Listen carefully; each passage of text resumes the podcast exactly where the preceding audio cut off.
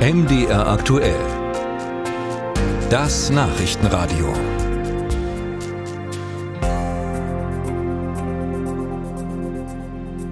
Wir haben Sommer, also ja, schon klar, der kalendarische Sommerbeginn, der war jetzt noch nicht, aber das Wetter ist ja sommerlich und siehe da, kaum scheint die Sonne häufiger, ist das Problem der vergangenen Jahre auch wieder da.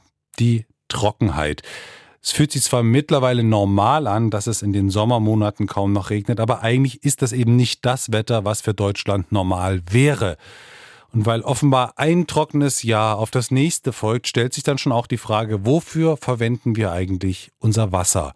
Und der Rasen vor dem Haus, der sollte es wohl eher nicht sein, meint zum Beispiel der Bundesverband der Einzelhandelsgärtner. Denn er braucht viel Wasser und bringt der Natur nicht so viel. Also Bienen zum Beispiel, die haben nichts von einem Rasenteppich.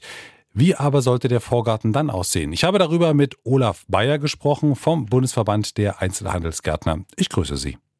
Ja, hallo, Herr Schneider. Herr Bayer, hoffen Sie drauf, dass Sie Blumen, Sträucher und vielleicht Bäume verkaufen können oder was haben Sie gegen den Rasen?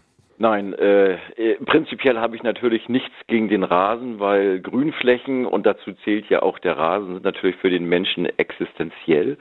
Aber ähm, der Rasen verbraucht zum Beispiel an einem Sommertag, wenn man ihn erhalten will, jetzt bei diesen Temperaturen draußen zwei bis vier Liter äh, Wasser am Tag. Und dieses Wasser ähm, ist einfach zu kostbar, um es äh, nur dem Rasen zuzuführen. Diese zwei bis vier Liter, äh, das ist pro Quadratmeter, ja? Ja. Meine Expertise in Bezug auf Garten ist gering. Ich habe weder den Garten noch das Haus dazu.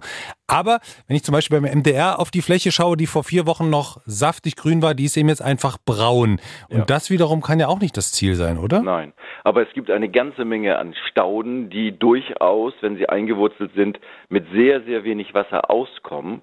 Und solche Stauden sind, sind dafür also wunderbar geeignet.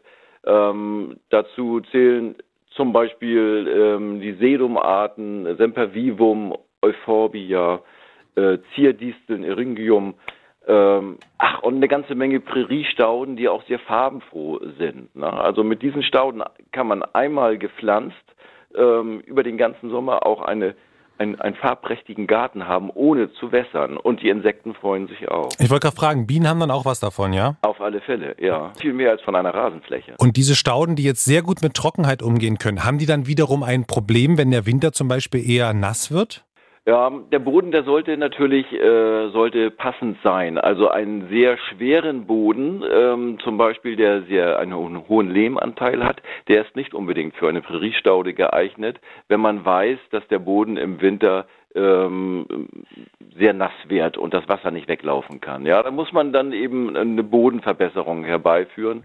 Ähm, aber dafür gibt es Experten, Fachleute, man kann in eine Einzelhandelsgärtnerei gehen, sich beraten lassen. Also es sind alles Dinge, die nicht unlösbar mhm. sind. Ist denn gelegentliches Wässern nicht aber vielleicht auch sinnvoll, weil bei einem Regenguss dann auch die Erde Wasser aufnehmen kann und nicht auf dem betonharten Boden einfach wegfließt? Sicher, man kann zum Beispiel äh, Tropfschläuche hinlegen, äh, und in der Nacht äh, dann über den Tropfschlauch den Boden feucht halten. Ne? Das kann man natürlich machen, aber wenn ich ein Staudenbeet habe, was nicht viel Wasser braucht, dann äh, nimmt der Boden auch, wenn es regnet, trotzdem das Wasser auf, weil die Stauden beschatten ja den Boden. Der Boden wird nicht knochenhart, also der behält seine, seine Struktur und äh, der ist ja belebt, da sind ja Wurzeln drinne, da sind Mikroorganismen. Das ist ein belebter Boden. Also da hätte ich jetzt keine Bedenken. Prinzip Staude, Prinzip auch, ich sag mal Präriestaude, alles verstanden. Eine Frage stellt sich aber schon noch. Nehmen wir das Beispiel, ich habe Kinder, ich möchte schon auch, dass sie eine Fläche haben, wo sie ein bisschen rumbolzen können, vielleicht ein kleines Tor hinstellen. Gibt es denn da eine Alternative zu einem Rasen oder gibt es mittlerweile Rasen, der auch wahnsinnig gut mit Trockenheit umgehen kann? Wie gehe ich mit solchen Flächen jetzt wirklich um, wo eben drauf gespielt werden soll zum Beispiel? Also natürlich äh, kann man ein kleines Stückchen Rasen in, in, seinem Garten behalten. Ich würde dann aber eben dafür sorgen, dass dieser Bereich ein wenig mehr beschattet ist. Und es gibt trockenheitsverträgliche Rasengräser, also es gibt ja Saatmischung. Zum Beispiel ähm, ist da dann äh, die Schafgarbe mit eingesät. Das wird jetzt von vielen Leuten als Unkraut bezeichnet, wenn man es im Rasen hat. Diese Pflanze hilft aber eben bei Trockenheit, die Fläche grün zu halten sagt Olaf Bayer vom Bundesverband der Einzelhandelsgärtner. Vielen Dank für das Gespräch.